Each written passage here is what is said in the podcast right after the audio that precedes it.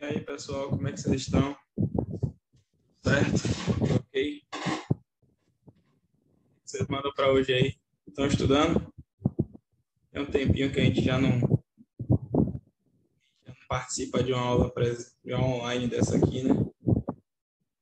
Então, para a gente terminar o que a gente tinha feito em direito constitucional, a gente ficou devendo o que aí?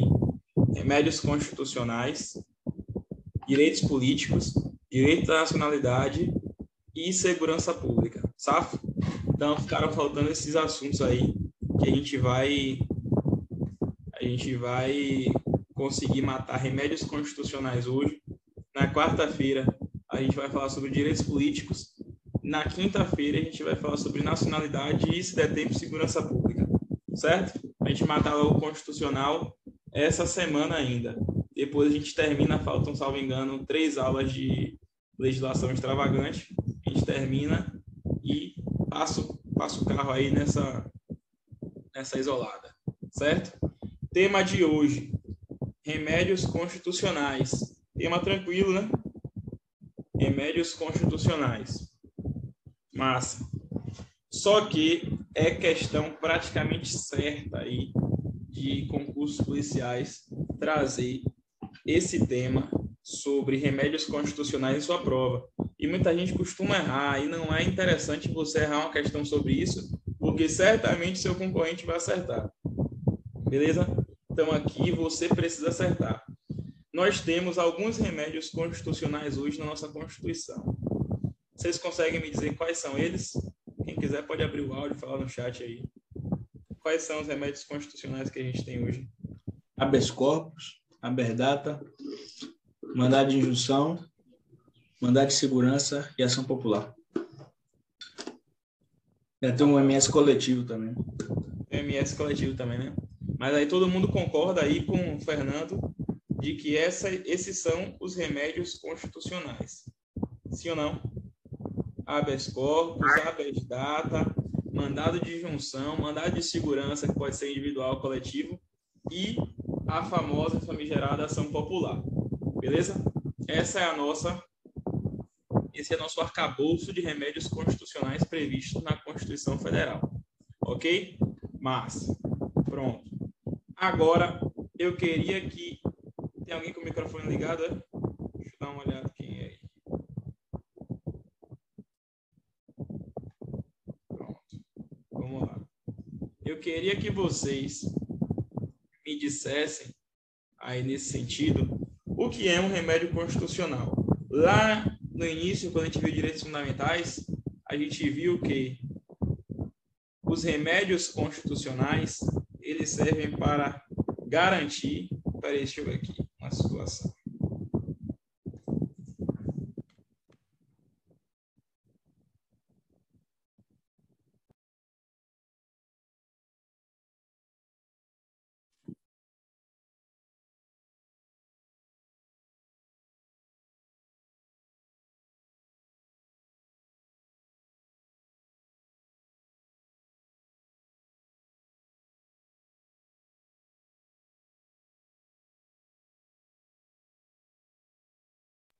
Melhorou aí?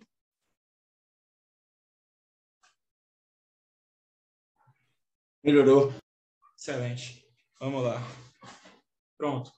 Os remédios constitucionais, eles servem para garantir os direitos fundamentais. Sim ou não? Serve para garantir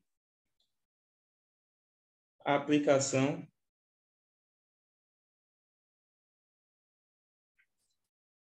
dos direitos fundamentais.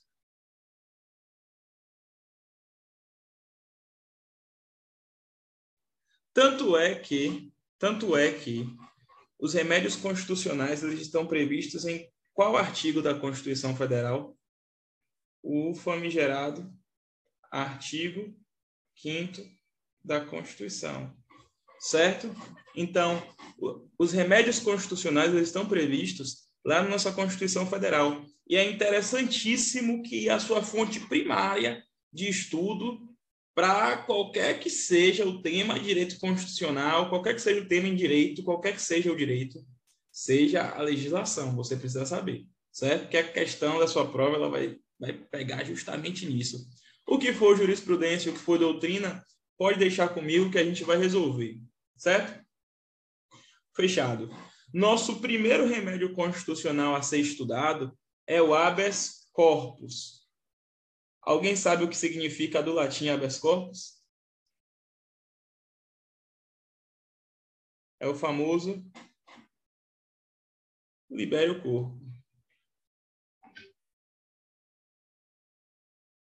De próprio nome, você já consegue perceber para que é que serve o habeas corpus e quando ele vai ser concedido.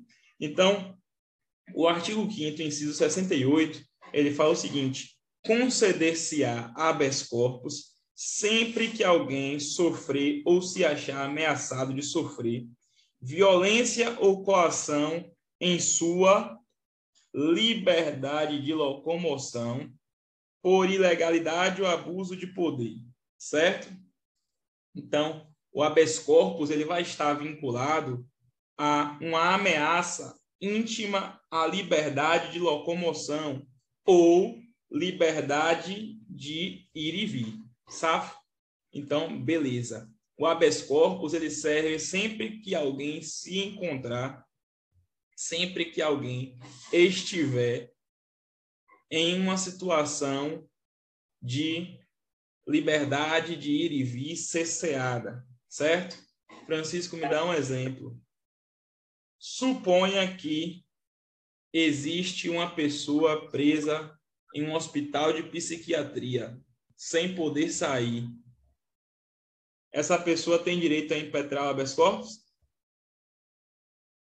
tem direito a impetrar habeas corpus, certo? Porque ela está tendo o direito de liberdade de ir e vir cerceada. Massa padrão. Vamos supor que eu tenho um inquérito policial apurando o Kelly por ela ter praticado um crime de homicídio qualificado e existe a previsão de que ela seja cerceada da liberdade dela por ilegalidade. Cabe habeas corpus aí? Cabe, porque a prisão tutela a liberdade de ir e vir. Agora a pergunta aqui não quer calar. A pergunta aqui não quer calar. Imagine que Kelly foi presa em flagrante e a prisão foi ilegal. A prisão de Kelly foi ilegal.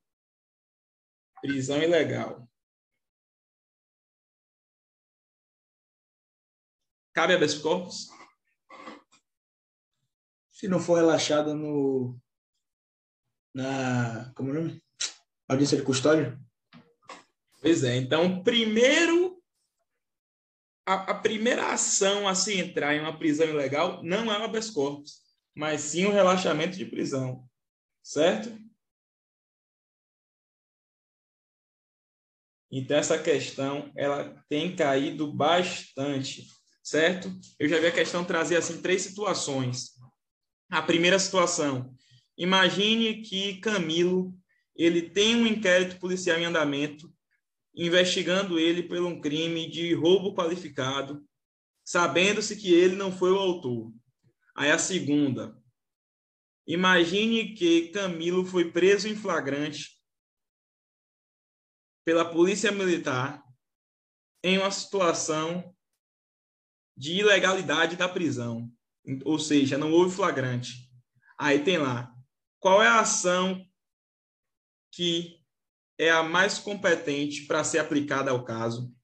Aí tem lá, letra A, habeas corpus e habeas corpus. Letra B, relaxamento de prisão e habeas corpus. Letra C, habeas corpus e relaxamento de prisão. A resposta vai ser letra C, habeas corpus e relaxamento de prisão, certo? Porque o remédio a ser utilizado primeiro, quando a prisão for ilegal, é o, relaxa, é o relaxamento de prisão, certo? Essa é a primeira atitude do advogado, certo?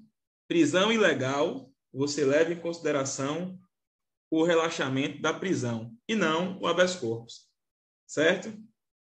No primeiro caso, seria um habeas corpus trancativo, que vai trancar o inquérito policial, certo?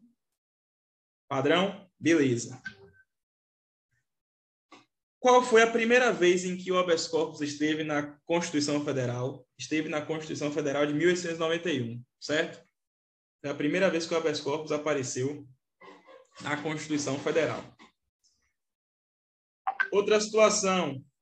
Quem são as partes? Quem são as partes? Quem são as partes desse remédio constitucional? Aqui você tem que entender que são partes diferentes, certo? Tá travando aí para vocês? Jackson acusou aqui que tá travando. Para mim não, professor. Safo. Então vamos lá. Quem são as partes do habeas corpus? Bom, o autor da ação. Então vamos lá. Uma pessoa entrou com uma ação de habeas corpus. Pessoa A entrou com uma ação de habeas corpus. Então Tainara entrou com uma ação de habeas corpus para que Jackson seja liberado. Certo? Então Jackson ele está é, internado em, uma, em um hospital de psiquiatria ilegalmente e Tainara, advogada de Jackson, impetrou um habeas corpus para liberá-lo, certo? Tainara é a impetrante. Então, impetrante é quem impetra certo? Então, impetrante é quem impetra, quem entra com a ação de habeas corpus, certo? Beleza. A pessoa que está privada da liberdade, ela não é impetrante, ela é a paciente. Vocês vão ver mais lá na frente que o habeas corpus pode ser impetrado por qualquer pessoa, ou seja, a pessoa pode ser impetrante e paciente ao mesmo tempo. Só que há também a possibilidade de o impetrante ser uma pessoa diferente do paciente, o que acontece na maioria das vezes, que o advogado vai ser o impetrante, paciente vai ser a pessoa presa, certo? Então, a pessoa restrita de liberdade legalmente ou por abuso de poder, ela vai ser a paciente, certo? E a pessoa que restringiu a liberdade vai ser a autoridade coatora.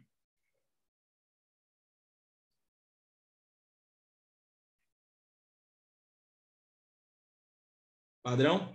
Então, essas são as três partes do habeas corpus. O autor da ação vai ser o impetrante. Ele vai impetrar a ação de habeas corpus em face do paciente e contra uma autoridade coatora, certo? Contra uma autoridade coatora. Então, Professor, oi. E, e quem é que julga esse habeas corpus? Vamos chegar lá na frente. Vamos chegar lá na frente. Certo? Vamos chegar lá na frente.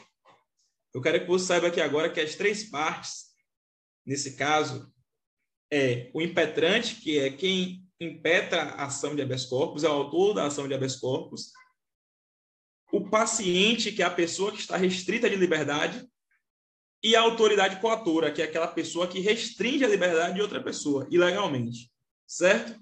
Então essas são as três partes. Safo? Como vocês vão ver aqui na frente, o habeas corpus ele pode ser impetrado sem advogado.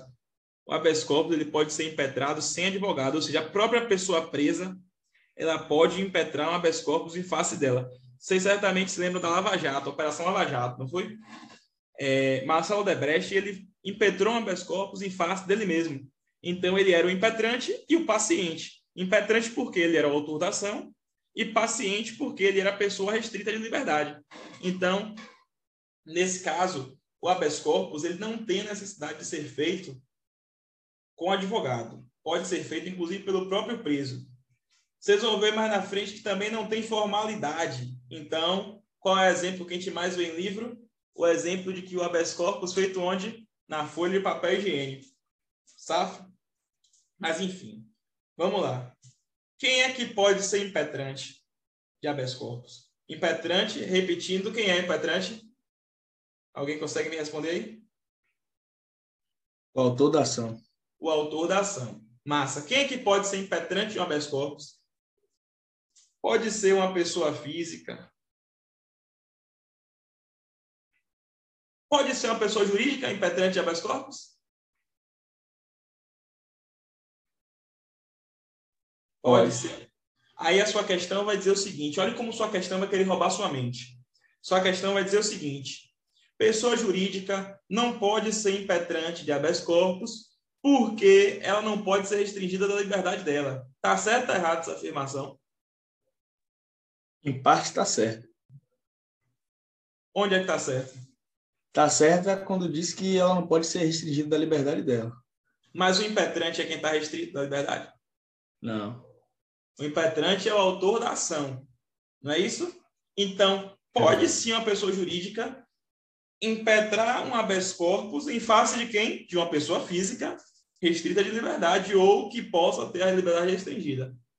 Certo? Então, a pessoa jurídica pode ser impetrante, impetrante de habeas corpus? Pode, mas sempre em favor de uma pessoa física. Certo?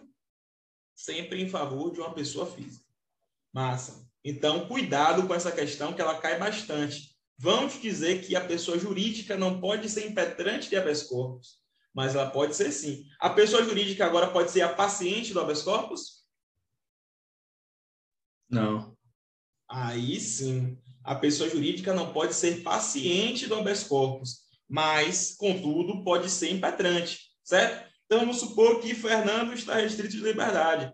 Uma pessoa jurídica pode impetrar um habeas corpus em face de Fernando? Claro que pode. Ela vai ser impetrante e Fernando vai ser o quê? Paciente. Paciente. Perfeito. Exatamente isso aí mesmo. Massa. Vamos lá. O habeas corpus ele também pode ser concedido de ofício pelo juiz, certo? O habeas corpus também pode ser concedido de ofício pelo juiz. Além disso, também pode ser impetrado pelo Ministério Público, certo? Então, esses são os impetrantes do habeas corpus, pessoa física, pessoa jurídica, Ministério Público e pode ser concedido de ofício pelo juiz. Beleza? O habeas corpus ele também será gratuito. Certo? A ação de habeas corpus será gratuita. Ah, Francisco, mas eu vi aqui um advogado me dizendo que ele cobra 10 mil pelo habeas corpus. Ele cobra 10 mil, mas ele, esses 10 mil não servem para ele impetrar habeas corpus, porque o habeas é uma ação gratuita. Esses 10 mil pelo trabalho dele, certo? A ação de habeas corpus e habeas data são gratuitas. Beleza? Então, habeas corpus e habeas data são ações gratuitas, beleza? Conforme previsão constitucional. Pronto. E aí a pergunta de Fernando agora, de quem é a competência para julgar esse habeas corpus? Vamos lá. O STF ele pode ser competente para julgar habeas corpus? Pode ser competente para julgar habeas corpus. Quando o paciente. Quem é o paciente mesmo? Alguém me lembra aí? Já esqueceram? É a pessoa que está presa. Perfeito, perfeito. Camilo, Fernando aí. Paciente é a pessoa que está preso. Então, quando a pessoa que estiver presa for presidente da República e vice, membro do Congresso Nacional, quem é que é membro do Congresso Nacional? Senador e deputado, e deputado. federal ministro do STF, procurador-geral da República, comandante das Forças Armadas, membros dos tribunais superiores e TCU e chefe de missão diplomática de caráter permanente. Quando essas pessoas estiverem presas, quando essas pessoas estiverem presas, quem vai ter competência originária para julgar esse habeas corpus vai ser quem? Supremo Tribunal Federal certo? Supremo Tribunal Federal. Massa? Desculpa. Ele... Oi. Dúvida. Essa parte aí do comandante das Forças Armadas também se estende para coronéis da PM, não, né? Não, não, não. Não sabia que essa pergunta é padrão. Boa pergunta. Se quando se fala em comandante das Forças Armadas, se estende ao comandante geral da PM aqui? Claro que não. Não se estende, certo? Não se estende. Beleza. Pergunta de Camilo aqui. A ação de ofício pelo juiz não altera a sua inércia? É, altera, sim. Só que é uma exceção ao princípio da inércia de jurisdição, certo? É uma exceção a esse princípio da inércia de jurisdição. Ok? Massa. Pronto. O STF também é competente, originalmente falando, para julgar quando o coator, quem é a autoridade coatora? Quem é? Quem comete a ilegalidade. Quem comete a ilegalidade ou abuso de poder. Pronto, o STF ele vai ser competente para julgar os habeas corpus quando a autoridade coatora for um tribunal superior, aqui tem STJ, TSE, STM, certo? Ou então quando aquela autoridade estiver sujeita diretamente à jurisdição do STF. Beleza? Então, nesses dois casos, a competência será originalmente do STF. Francisco, essas duas costumam cair pouco. Costumam cair pouco. Porque a que mais cai é essa aqui, a terceira que eu vou falar. Ó. O STF ele é competente para julgar o habeas corpus em sede de recurso ordinário constitucional, ou seja, o ROC. Ou seja, o STF ele é competente para julgar habeas corpus em recurso ordinário quando esse habeas corpus for decidido em única instância pelos tribunais superiores, se a decisão for denegatória. Francisco, não entendi nada, não sou da área de direito, traduz isso para mim, pelo amor de Deus. Certo? o que, é que eu estou querendo dizer com isso? Imagine aqui que vocês vão ver lá na frente que compete ao STJ julgar originalmente o habeas corpus quando o paciente for o governador do estado.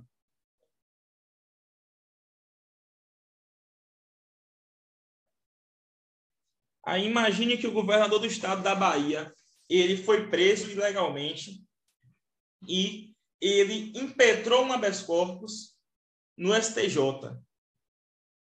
Certo? Ou seja, é uma única instância. É um tribunal superior decidindo em única instância. Tribunal Superior, STJ, decidindo em única instância porque o governador do estado foi direto ao STJ. Beleza?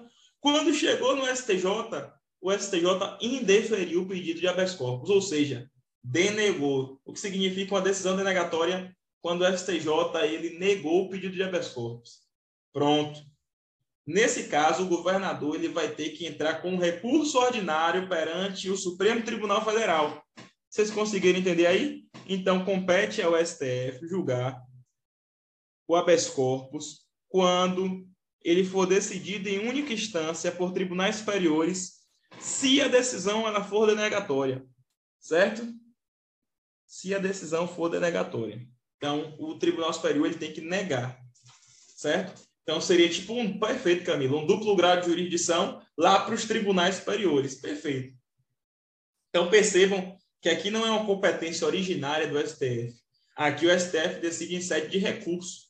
Ok? Essa questão aqui adora cair. Beleza? Pronto. STJ. O STJ ele julga também habeas corpus? Julga. Quando for coator ou paciente. O governador do estado, governadores de estado, desembargadores de TJ e TRF, e membros do TCE, TRE, TCM e MPU, certo? Aqui, quando forem coator ou paciente, vai ser de competência do STJ processar e julgar, nesse caso, a ação de habeas corpus. Ou então, quando a autoridade coatora for ministro de Estado, comandante de Forças Armadas, e aqui você coloca um asterisco. Por quê? Quando o comandante de força armada ele é paciente do habeas corpus, quem é que julga esse habeas corpus? STF.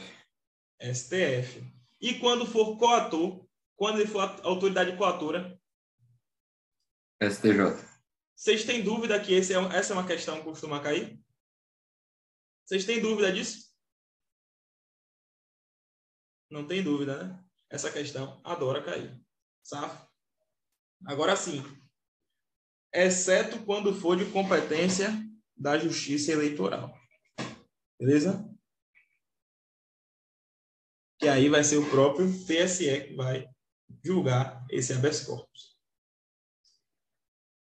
E também o STJ julga da mesma circunstância do STF em recurso ordinário, quando for decidido em um, última única instância por TRF ou TJ, se denegatória a decisão. Certo? Então, segue o mesmo ritmo lá do STF por sede de recurso ordinário aqui também. Beleza? Massa.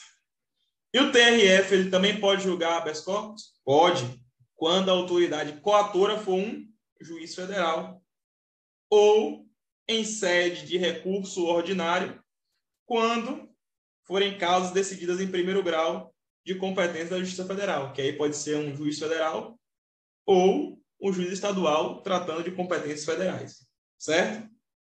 Massa. Essa parte para o concurso de vocês ela não cai tanto.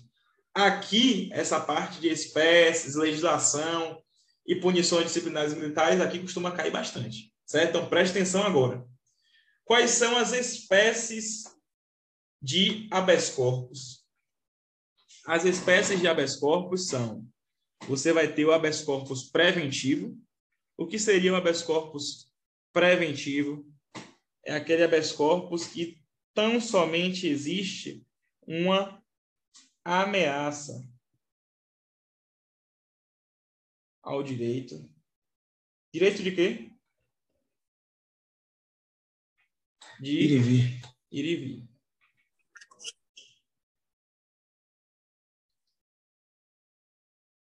Só existe uma ameaça. Ou seja, o cara aqui já foi preso? Não. Não foi preso ainda. Existe somente uma ameaça de que ele seja restrito da liberdade dele. Ou então, o habeas corpus liberatório ou repressivo, que aqui é quando o cara ele já foi preso. Aqui já existe já existe restrição de liberdade.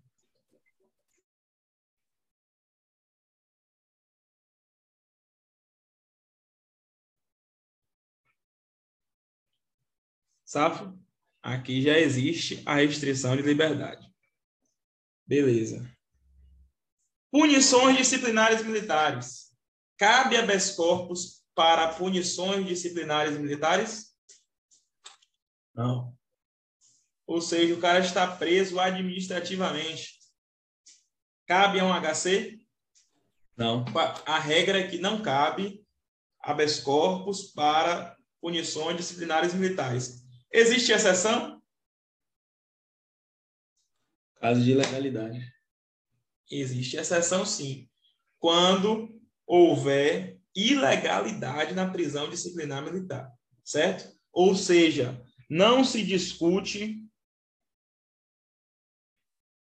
não se discute mérito da prisão. Aqui você só vai discutir tão somente a legalidade. Aqui não se discute o mérito, ok? Você só vai discutir a legalidade.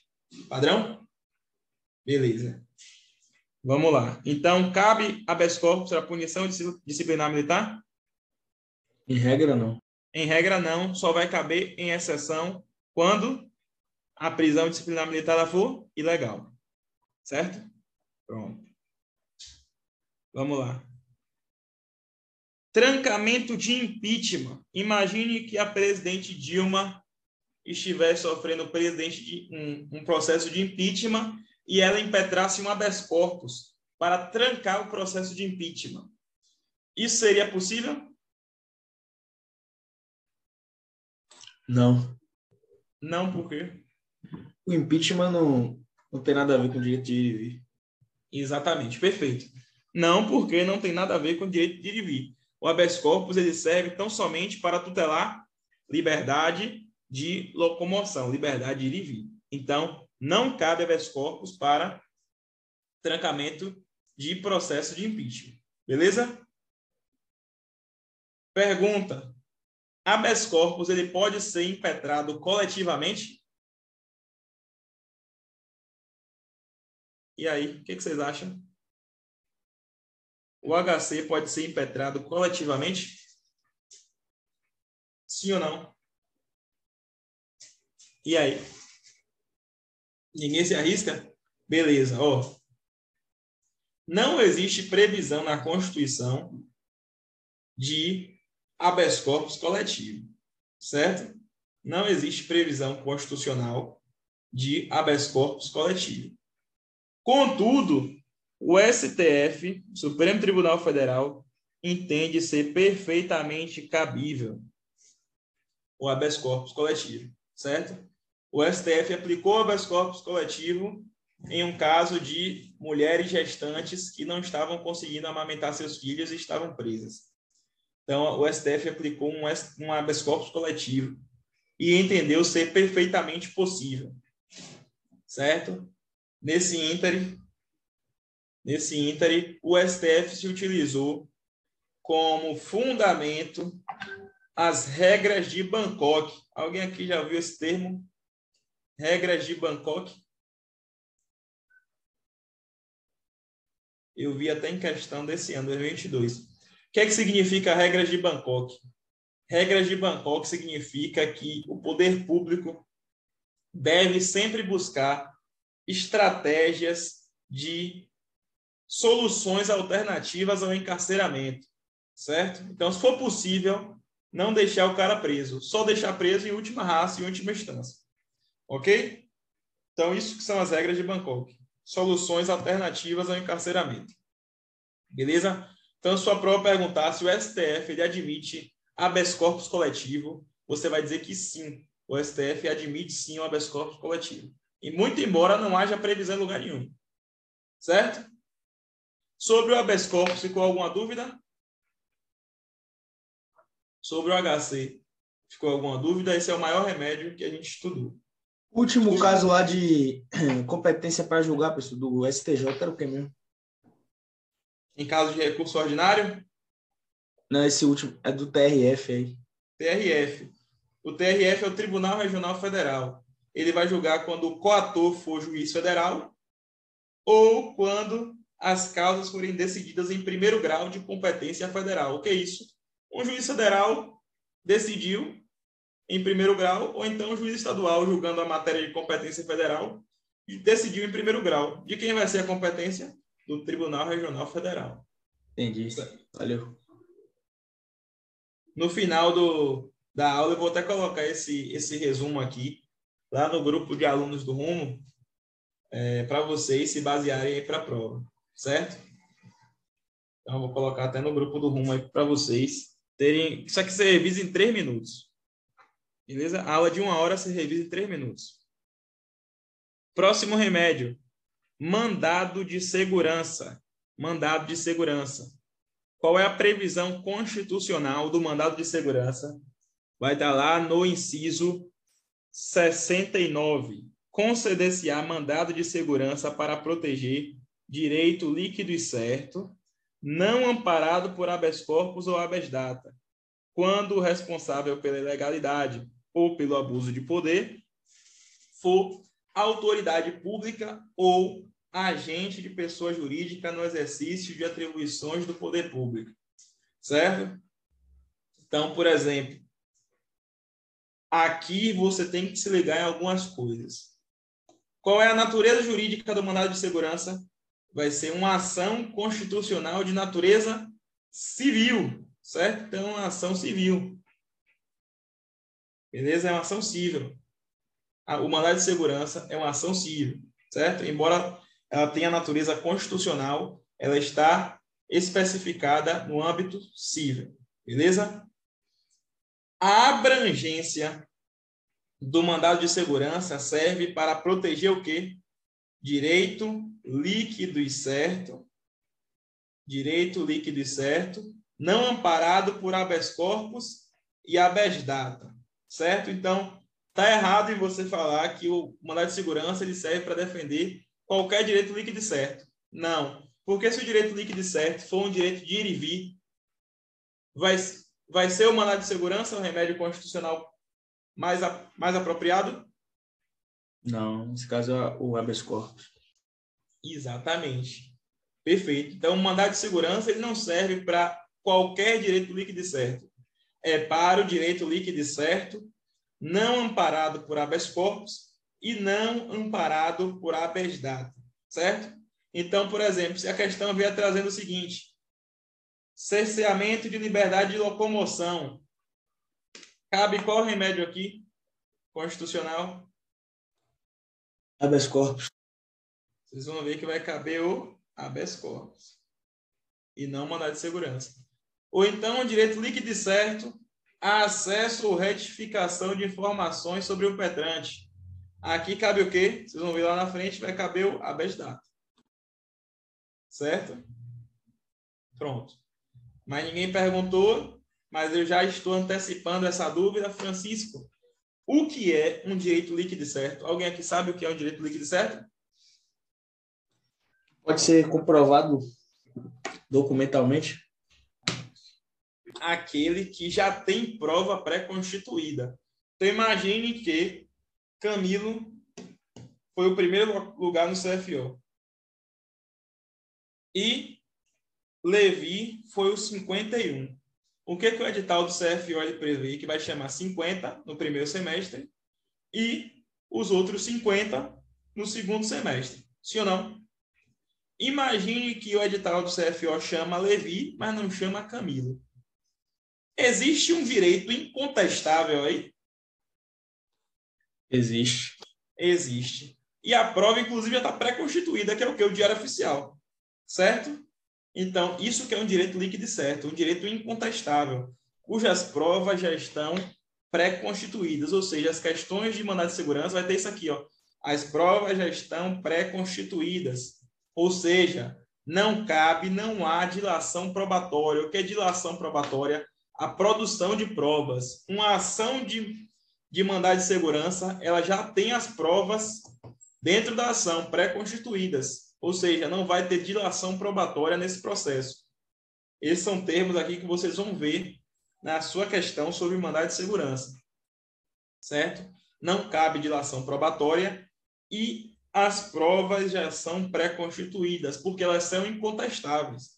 Certo? Aqui é um direito líquido e certo. Ok? Massa. E também, quando forem praticados com ilegalidade, o Alisson não entendeu o que seria um direito líquido certo. Um direito líquido certo é aquele direito incontestável, certo? Imagine que você, imagine que você teve uma nota na redação que foi 3. Quando você vai pegar o seu barema, quando você vai pegar o seu barema, você olha aqui, o barema diz que sua nota foi 9 mas a banca divulgou três. Ou seja, você tem um direito incontestável a ter nota 9 aí? Tem. Seu próprio barema está dizendo que sua nota é 9. Certo? Então, isso que é um direito líquido e certo, aquele direito que você não precisa contestar, aquele direito que você não precisa mais ter uma produção de provas no processo. As provas elas já existem. Certo? Elas já existem no processo. Ou seja, não há dilação probatória, não há produção de provas no processo. Certo? Então, isso que é direito líquido certo, que vai amparar o mandado de segurança. Conseguiu entender agora, Wallace? Safo. Beleza. Quando forem praticadas com ilegalidade ou abuso de poder, certo? Então, necessariamente, o mandado de segurança ele vai caber contra agentes públicos ou pessoas jurídicas no exercício de atribuição do poder público, certo? Então, nesse caso aqui, percebam que cabe habeas corpus contra um particular. Então, imagine que eu fui, pra, fui, eu fui comprar na Black Friday e eu vi que a televisão estava mais cara do que antes da Black Friday. Eu posso entrar com mandado de segurança contra a Magazine Luiza?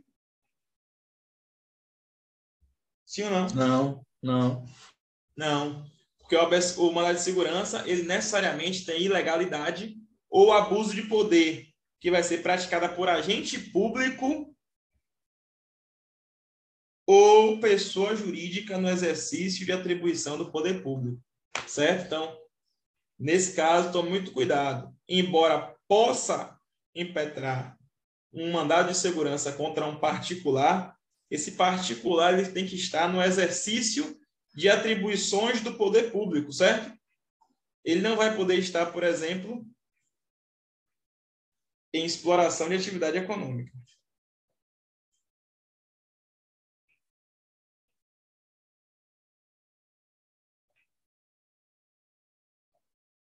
Exatamente, perfeito.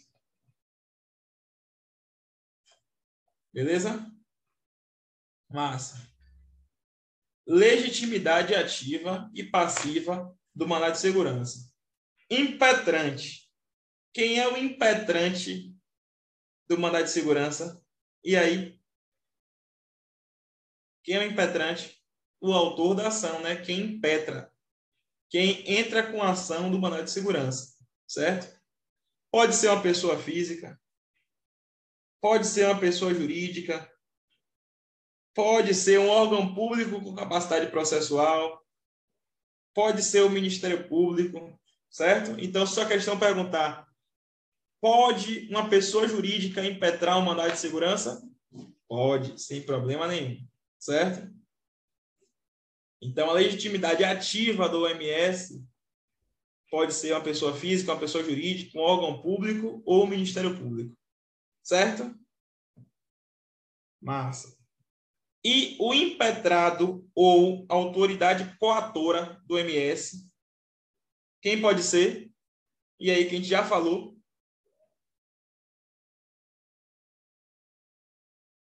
Quem é a autoridade coatora? Autoridade pública. Autoridade, autoridade pública. Autoridade pública ou. Rapaz. Ou Agente pessoa público. jurídica no exercício de função pública. Isso, isso, isso. Lembra disso? Padrão.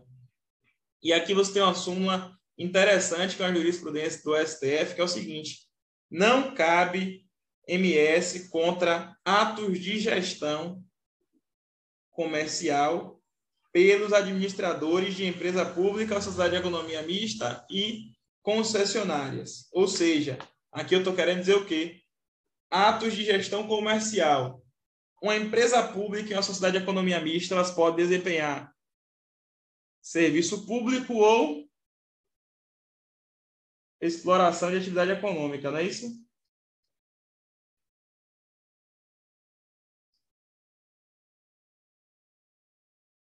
Que aqui vai estar diretamente ligado ao setor privado.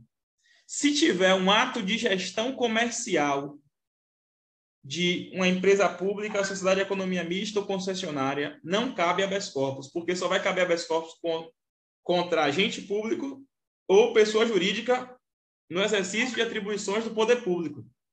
Certo? Então, pegou aí? Não cabe, essa jurisprudência aqui cai bastante. Não cabe MS contrato de gestão comercial pelos administradores de empresa pública, sociedade de economia mista e concessionária certo? Espécies de mandado de segurança. Quais são as espécies? Preventivo e repressivo. O MS preventivo vai ser quando o direito líquido certo está ameaçado de ilegalidade, ou seja, existe uma ameaça de que o direito líquido certo ali ele vai ser violado. Aí vai ter uma, um MS preventivo. Segue o mesmo ritmo aqui do habeas corpus. E o MS repressivo quando o direito líquido certo já foi violado. Sabe? O MS repressivo vai ser quando o direito líquido certo ele já foi violado. Beleza?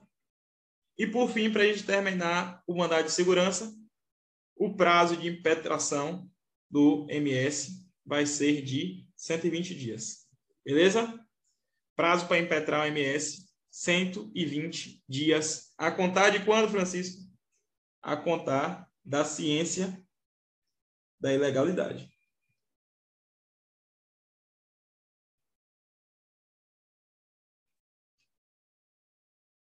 Pronto. Alguma dúvida sobre o mandado de segurança? Alguma dúvida sobre o MS aí? Individual, né? O MS individual. Não, né? Vamos passar. Mandado de segurança coletivo, certo? Então, se existe um mandado de segurança individual, existe também um mandado de segurança coletivo. Qual é a diferença do MS coletivo para o MS individual? São duas diferenças. Anote aí. São duas diferenças do mandado de segurança individual para o mandado de segurança coletivo. Quais são essas duas diferenças? A primeira, a primeira diferença será quando tiver interesses transindividuais, certo? Que é em relação ao objeto. Enquanto que o MS individual é o interesse individual, o MS coletivo vai ser um interesse coletivo, ou seja, transindividuais, certo? O que, que a Constituição Federal fala sobre o MS coletivo? O MS coletivo pode ser impetrado por partido político com representação no Congresso Nacional. E aqui você vai dizer o seguinte: a sua questão vai trazer assim, ó, basta um parlamentar em uma das casas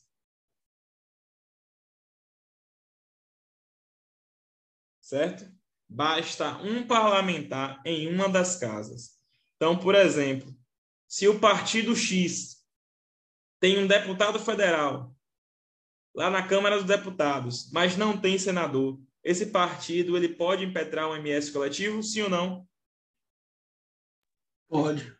Pode, certo? Pode, porque basta um parlamentar em qualquer das casas. Se o partido B ele tem um senador e não tem deputado, ele pode impetrar MS coletivo? Pode. Pode. Certo? Pronto. Então, esse é o primeiro requisito. E também pode impetrar mandado de segurança coletivo quando for uma organização sindical, uma entidade de classe ou associação legalmente constituída e em funcionamento há pelo menos um ano, em defesa dos interesses de seus membros ou associados. Certo? A pergunta é: quando eu falo em funcionamento há pelo menos um ano, eu estou falando da, da organização sindical, da entidade, ou da associação, ou dos três? E aí? Aparentemente da associação. Então, eu, alguém mais acha diferente? Massa. Então, quando eu falo em funcionamento há pelo menos um ano, eu estou falando tão somente da associação. Então, sua questão, se sua questão ela disser o seguinte, uma organização sindical, uma organização sindical em funcionamento há dois meses, uma entidade de classe em funcionamento há seis meses, e uma associação em funcionamento há um ano querem impetrar um MS coletivo. Quem dos três pode, ou os três podem? E aí? Os três podem. Os três podem, porque o requisito de funcionamento há pelo menos um ano é somente um requisito para a associação. Assim entende o Supremo Tribunal Federal. Certo? Assim entende o STF. Beleza? Pronto. Então, lembre-se disso porque isso despenca em prova. Despenca. Beleza?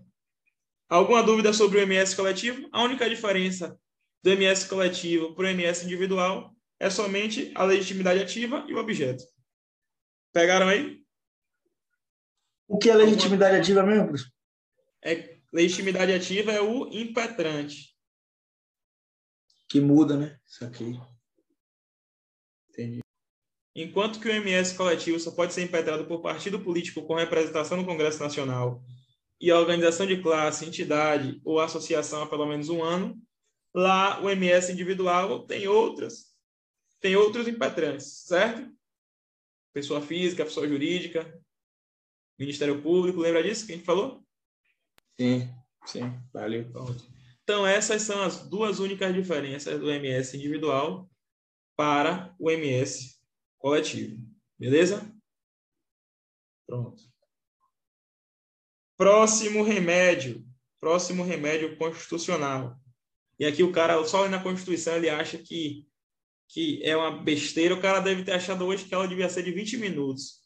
Não, tem muito detalhe aqui que cai em questão sobre os remédios constitucionais. Vocês vão ver que vocês vão resolver questões e vocês não vão errar. Certo? Próximo remédio constitucional: mandado de injunção. Certo? Para que, que serve o mandado de injunção na Constituição Federal? Aqui, ó. Conceder-se-á mandado de injunção sempre que a falta de norma regulamentadora torne inviável o exercício dos direitos e liberdades constitucionais e das prerrogativas inerentes à nacionalidade, soberania e cidadania. Certo? Então, o mandado de junção, ele tem como requisito o seguinte: primeiro, tem que haver uma norma de eficácia limitada. Alguém consegue me dizer o que é uma norma de eficácia limitada? Que não produz seus efeitos é, a partir do momento que está na Constituição, precisa de uma lei. Exatamente. A norma de eficácia limitada é aquela norma constitucional, que a gente falou isso na primeira aula, é aquela norma constitucional que não produz os seus efeitos de imediato.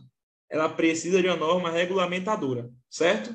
Então, o primeiro requisito para impetrar o mandado de junção ele tem que ser impetrado em face de uma norma de eficácia limitada. Certo? E, além disso, tem que existir o quê? A falta dessa norma regulamentadora. Então, vou dar um exemplo aqui para vocês. Greve de servidor público.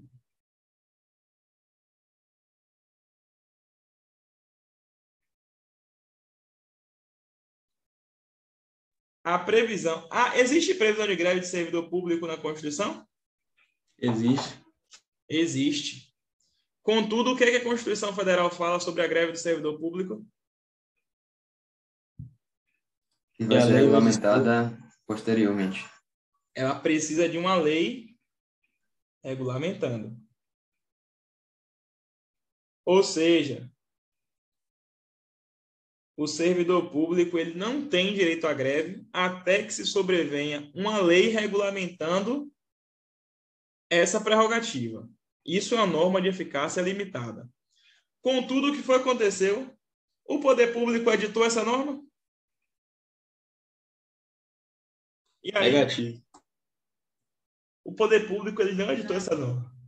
Certo? O poder público não editou essa norma. Então, eu tenho uma norma de eficácia limitada e uma falta de uma norma regulamentadora. Isso aqui é o que enseja o quê? Um mandado de junção, certo? Isso é justamente o que enseja um mandado de injunção. Ok? Uma norma de eficácia limitada cumulada com a falta de norma regulamentadora tranquilo. Aí o cara que estuda mais um pouquinho, ele fala, Francisco, existe um, uma ação chamada de ação de inconstitucionalidade por omissão. Alguém já viu falar sobre isso? A ação de inconstitucionalidade por omissão. Nunca ouviram falar, né? Massa. Ela serve basicamente para a mesma coisa que o mandado de junção. Serve para a mesma coisa, com uma diferença. O mandado de junção ele vai ser para controle concreto. O que seria um controle concreto? Imagine que o Alisson ele foi atingido pela falta de uma norma regulamentadora. Somente o Alisson ele vai impetrar um mandado de junção, porque aqui leva em consideração pessoas específicas.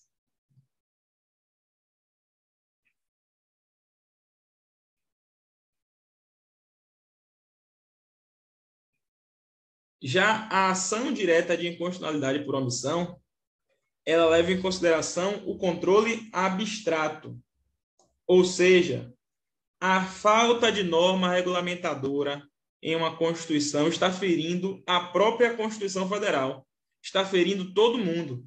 Aí você não vai entrar com mandado de junção, você vai entrar com a ADO, certo? Então a ADO serve para um controle da Constituição. De maneira abstrata, certo? De maneira abstrata. O ADO é ato de controle de inconstitucionalidade? Ato, ato não. ação direta de inconstitucionalidade por omissão. ADO. Francisco. Oi. Eu vi numa questão uma vez, uma, um negócio em relação a, a, a questão do poder judiciário, porque o mandado de injunção você impetra o poder judiciário. Só que aí ele teria que comunicar o, o poder legislativo para poder regulamentar a norma. Isso tem a ver com esse negócio de, da ação direta de, de é, inconstitucionalidade. Como é? Ação direta de, de... Inconstitucionalidade por omissão. Entendi. Beleza. Você está perguntando qual é a eficácia de uma mandado de junção. Se regulamenta, se manda o Poder Legislativo regulamentar. Não é isso que você está perguntando? Sim. É justamente o tópico aqui, ó, que a gente vai falar aqui na frente, sobre os efeitos da decisão, certo? Ah, pensei que era. Essa, porque essa ação direta de inconstitucionalidade por omissão é, é, é pelo Poder Judiciário, né? Exato. Entendi. Exato. Pronto. Vamos lá. O mandado de junção, ele serve tanto para uma omissão total quanto para uma omissão parcial, certo? Então serve para omissão tanto total quanto parcial, certo? Da norma. Então, se a norma se omitiu parcialmente, ainda assim cabe o mandado de junção. E se ela se omitiu totalmente, ainda assim cabe o mandado de junção. Safo? Como seria se omitir parcialmente? Pronto, se omitir parcialmente. Vamos supor que a norma previu, vamos supor que a norma, ela previu, vamos supor o estatuto aqui da PMBA. Ela previu, ela prevê hoje a advertência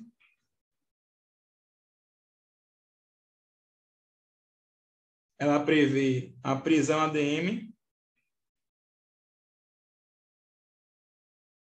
e ela prevê a demissão. Não é isso? Para quem está estudando o estatuto aí? Ela prevê a advertência, a prisão administrativa e demissão para atos infracionais administrativos. Beleza. Chegou um determinado momento que a prisão administrativa ela foi revogada, certo? Por uma lei. Ela foi revogada, tacitamente revogada. E a lei pediu para que os estados regulamentassem esse fato de que não poderia mais haver prisão administrativa. Ou seja, a PMBA passou a prever tão somente advertência e demissão. Mas existia uma lacuna. Que lacuna era essa? A advertência, ela é para certos casos. A demissão, ela também é para certos casos. E para os casos que era prevista a prisão administrativa, o estatuto ainda não tinha previsto, certo? Ou seja, existe uma omissão parcial aqui de norma regulamentadora desse sentido. Chegou até a ter um projeto de lei sobre, sobre suspensão dos vencimentos, enfim, mas não chegou a ter nada. Tanto é que a lei de Bolsonaro foi declarada inconstitucional. Mas, enfim, isso seria uma omissão, uma omissão parcial regulamentou a advertência, regulamentou a demissão, mas não tinha regulamentado ainda uma sanção alternativa à prisão administrativa. Pegou aí? Peguei. Então, aí, no caso, aquelas condições que se sujeitavam à prisão administrativa ficaram sem, digamos assim, sem paradeiro, sem destino. Exato. Não tinha mais o que fazer. Tanto é que elas ficaram, elas ficaram rodando aí até voltar à prisão dele. Quando voltou, aí jogou para todo mundo. Mas você sacou aí o que é uma missão parcial, né? Saquei. Legitimidade ativa para um mandado de junção. Quem é que pode impetrar um mandado de junção? Também pode ser impetrado por uma pessoa física ou uma pessoa jurídica. A pergunta é: uma pessoa jurídica de direito público, por exemplo, a União, pode impetrar o mandado de junção? E aí? Pode? Pode. Segundo o Supremo Tribunal Federal e a própria lei de mandado de junção, pode sim uma pessoa jurídica de direito público impetrar o mandado de junção. Certo? Tranquilo. A pergunta que não quer calar também. A gente já viu o mandado de segurança coletivo, o habeas corpus coletivo. A pergunta é: existe mandado de junção coletivo? Mandado de junção coletivo existe? Existe, é admitido sim, certo? E os legitimados para impetrar um MS um, M, um MI coletivo só não está na Constituição, certo? A Constituição só tem um MS coletivo. O mandado de junção coletivo quem é legitimado para ser impetrante é o Ministério Público, partido político com representação no Congresso Nacional, Defensoria Pública e organização sindical, entidade de classe ou associação constituída há pelo menos um ano. Certo? Então percebam aqui que é praticamente quase igual a o MS coletivo, somente tendo diferente quem? O MP e a Defensoria Pública. Não é isso? Vamos ver se vocês se lembram. Para ser um partido político com representação no Congresso Nacional, eu preciso de quê? Ser um deputado ou senador eleito. Massa. Basta isso, né? Um ou outro, né? Precisa dos dois? Não. Massa. E quando eu falo organização sindical, entidade de classe ou associação constituída há pelo menos um ano, eu estou falando de quem que tem que ser constituída há pelo menos um ano? Associação. Associação. Somente a associação, não é isso? Massa. Tranquilo. No mandado de junção, eu vou impetrar contra quem? Contra o poder, contra o órgão ou contra a autoridade que deixou de regulamentar, certo? Aquela norma que deveria ter sido regulamentada. Ok?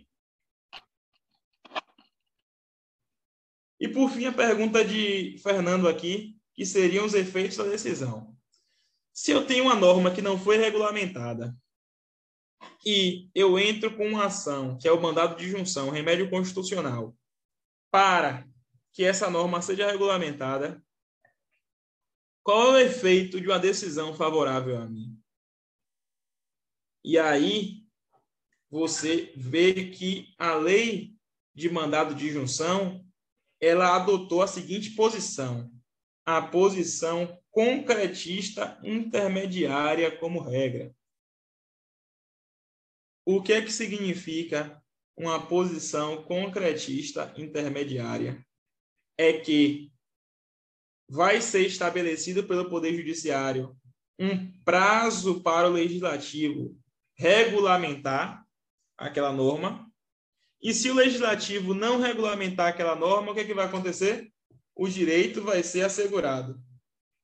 Certo? O direito vai ser assegurado. Mas lembre-se, no mandado de junção, você tem o quê? Interesses individuais e coletivos ou interesse abstrato? Você tem interesses concretos, né? Ou de uma pessoa ou de uma coletividade determinada de pessoas, não é isso? Massa. Então, os efeitos serão para quem? Os efeitos serão limitados às partes. Então, se Fernando entra com mandado de junção, aquele mandado de junção só vai fazer efeito para Fernando, certo? Não vai fazer efeito para as outras pessoas. Conseguiram mesmo pegar aí? Tenha, mesmo que tenha outras pessoas na, na mesma situação? Não, se tiver outras pessoas na ação de mandado de junção junto com ele, foi um MI coletivo, foi? Não, eu digo assim, você, falou, por exemplo, se, se fulano impetrou aí o mandado de injunção, só ele que vai estar, é, digamos assim, como uma pessoa que vai receber os resultados do mandado de injunção. Mas supondo que haja outras pessoas, e isso seja de conhecimento do poder público, mesmo que essas pessoas não estivessem inclusas na ação, elas não seriam abarcadas? Não, em regra não, certo? Em regra não. Porque aqui a decisão do MI não é abstrata para todo mundo que está na situação. A decisão do MI é concreta, ok? A decisão é concreta, ou seja, vale para as partes, ok? Vale para as partes, que é uma posição concretista intermediária. Ficou alguma dúvida sobre o mandado de junção? Pergunta. Se eu quisesse uma decisão em sede de abstração, ou seja, quisesse uma decisão para todo mundo, eu entraria com o mandado de injunção? Não, seria MS, né? Não. Acabei de falar. As pessoas teriam que estar inclusas no processo. É Mas se eu quiser uma ação para todo mundo que se encontra nessa situação, ou seja, uma situação abstrata, eu entro com qual ação aí? Não. O, a ação direta de. A ação direta de inconstitucionalidade por omissão. Certo? Vai ser uma ADO. Ok? Então, essa ação direta de inconstitucionalidade por omissão é de iniciativa da, do, das pessoas também. Do, do, não, você vai ver que tem os legitimados. Ah, Como não está no seu edital, eu não trouxe aqui. Entendi. Beleza? Massa. Vamos lá. Habeas data. E aqui nós temos nosso penúltimo remédio. Habeas data. Para que, que serve o habeas data? Lá na faculdade, na época, tinha uma, uma festa chamada de habeas lata. Traga minha lata. Habeas data aqui significa libere informação.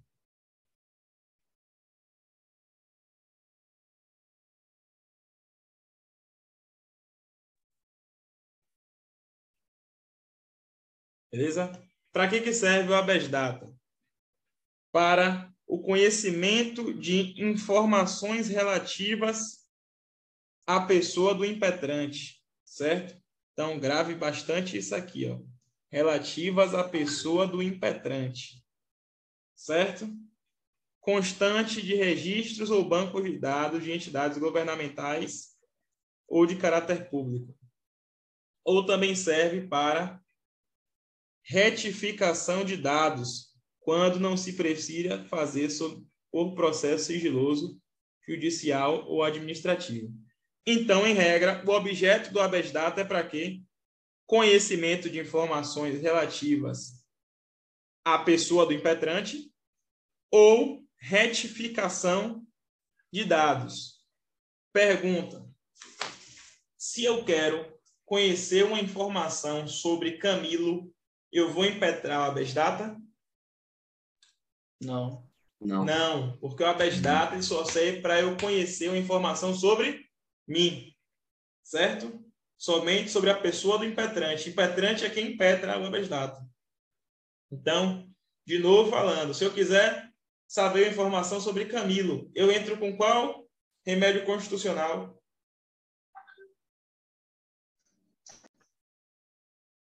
Ampara direito líquido e certo, que não é cabível por habeas corpus ou habeas data. Qual remédio é esse? Mandado de segurança. Mandado de segurança. Mandado de segurança. Perfeito.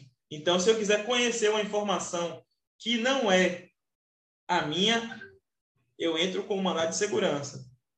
Se eu quiser conhecer uma informação que é minha, eu entro com habeas data. Então, imagine que eu quero saber informação sobre mim, na Polícia Militar da Bahia e a Polícia Militar ela não me concede essa informação, eu entro com qual remédio? Habeas data. Ou então, se eu quiser saber informação sobre Ícaro, eu vou entrar com o mandado de segurança, certo? Porque o habeas data só serve para informações relativas ao próprio impetrante. Ou também serve para retificação de dados, certo? Também serve para retificação de dados. Então, imagine que na minha CNH tem que eu sou do sexo feminino. E eu quero retificar esse dado. Eu entro com um habeas data. certo? Para reti... O que é retificar? Corrigir. Corrigir. Corrigir. Diferente de ratificar. O que é ratificar? Confirmar. Confirmar. Perfeito. Então, retificar é corrigir, ratificar é confirmar. Beleza? Cuidado com essa questão aqui agora. Ó. Você não vai impetrar, não vai impetrar a data. grave isso aqui. Não vai impetrar a data para obtenção de certidão ou obtenção de informações de interesse particular. Quem aqui já errou essa questão no que concurso? Sabe interesse Já já particular? né? Já errou, não foi? Perguntando se você impetrava uma, uma data para obter certidão ou para obter informações de interesse particular. Não é a data que serve para isso, certo? Você não vai errar mais isso aí, pelo amor de Deus. Não erra mais não, certo? E além de não saber errar, você vai saber o porquê que você não está errando, certo? Então, o direito de petição e- e, certidão não é amparado por habeas data. Beleza? Ok. Legitimidade ativa do habeas data pode ser feito por uma pessoa física ou uma pessoa jurídica. Contra quem?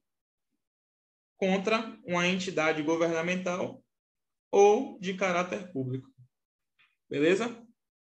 Então, a habeas data serve tanto para uma entidade governamental quanto para uma entidade de caráter público. E aqui vem a jurisprudência do STJ agora. Se seu nome estiver no SPC Serasa,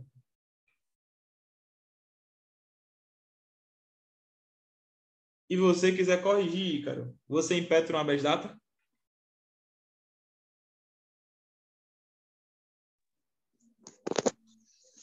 Creio que seria um mandado de segurança.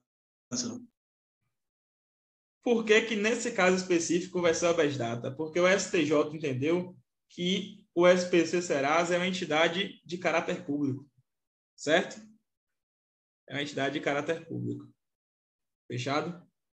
Então, cuidado com essa questão aí também. Beleza?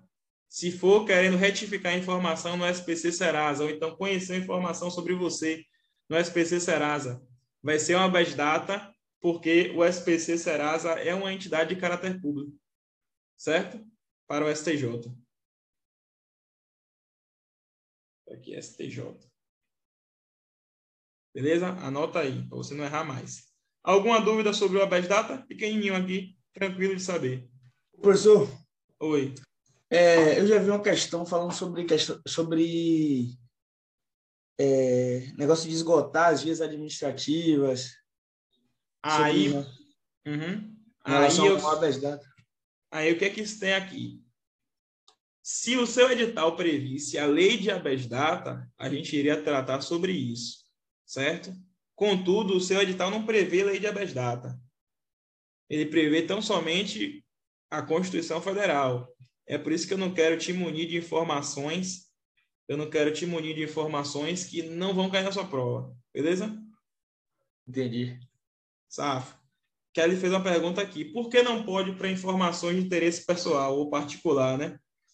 Porque você concorda comigo, Kelly, que uma informação de interesse particular pode não ser informação sobre você? Por exemplo, eu tenho informação de interesse particular. O que é informação de interesse particular? Uma informação que eu tenho interesse sobre você. Cabe habeas data?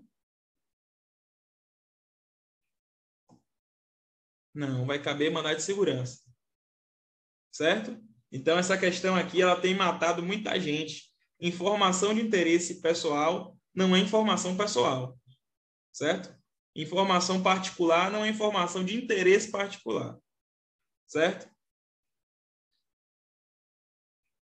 Pronto. Vamos para nosso último remédio agora, que é o remédio ação popular, certo? O que seria a ação popular?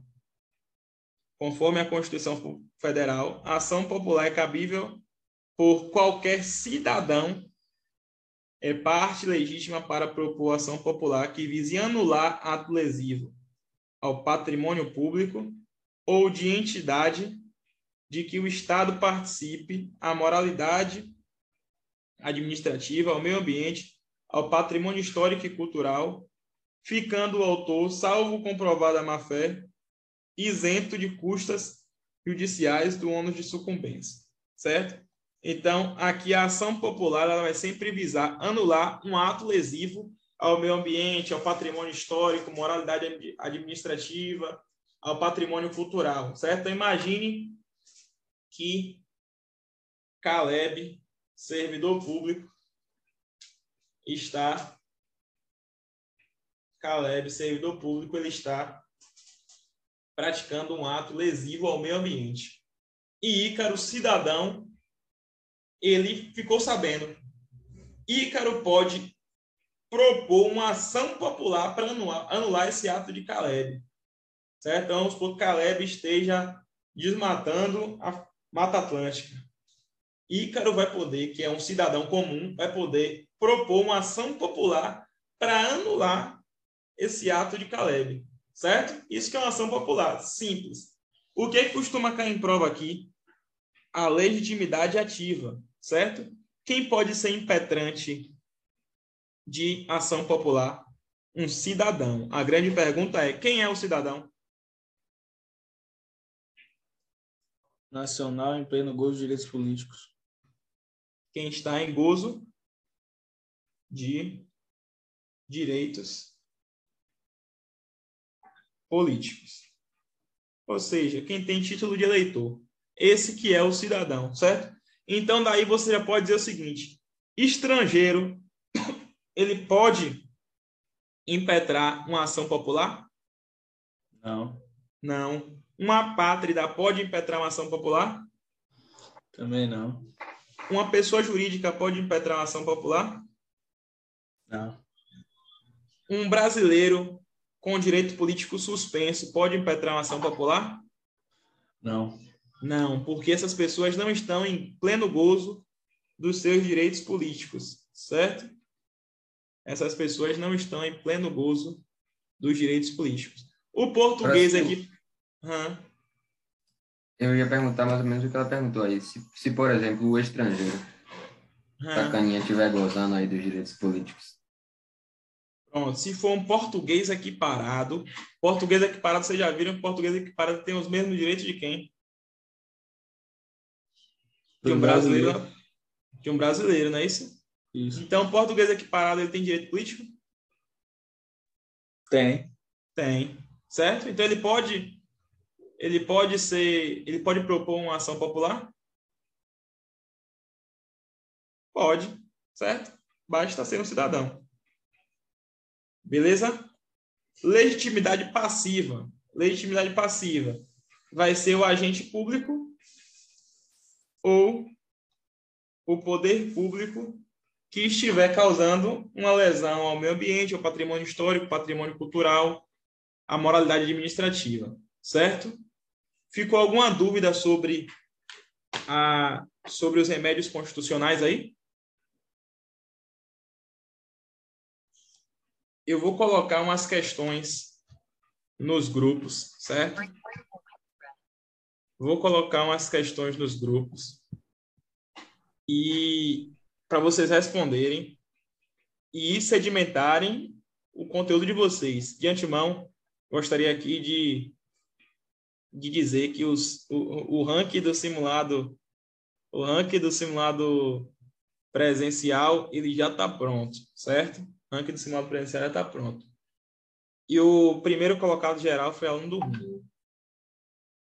Então, para vocês verem que a preparação está sendo feita de maneira séria. É isso mesmo que eu quero de vocês. Beleza? Então, continuem estudando. Vou colocar umas questões no grupo. Quero ver todo mundo respondendo. É... Fiquem atentos a todos esses a todos esses essas aulas. Amanhã tem aula de novo, certo? De processo penal militar. Quarta-feira tem de novo direito, direito constitucional. Essa semana tem aula a semana inteira, certo? Para você sedimentar o seu estudo. Cuidado com o final de ano. Vai curtir? Claro que vai curtir o final de ano, mas não todo dia. Curte ali no Natal, Ano Novo. Os outros dias deixa para estudar, certo? Que a prova está ali do lado. Dia 8 CFO, dia 22 CFSD. Então, continue estudando e Tamo junto. Vou disponibilizar o material no grupo, certo? Valeu, valeu, valeu, valeu. Valeu.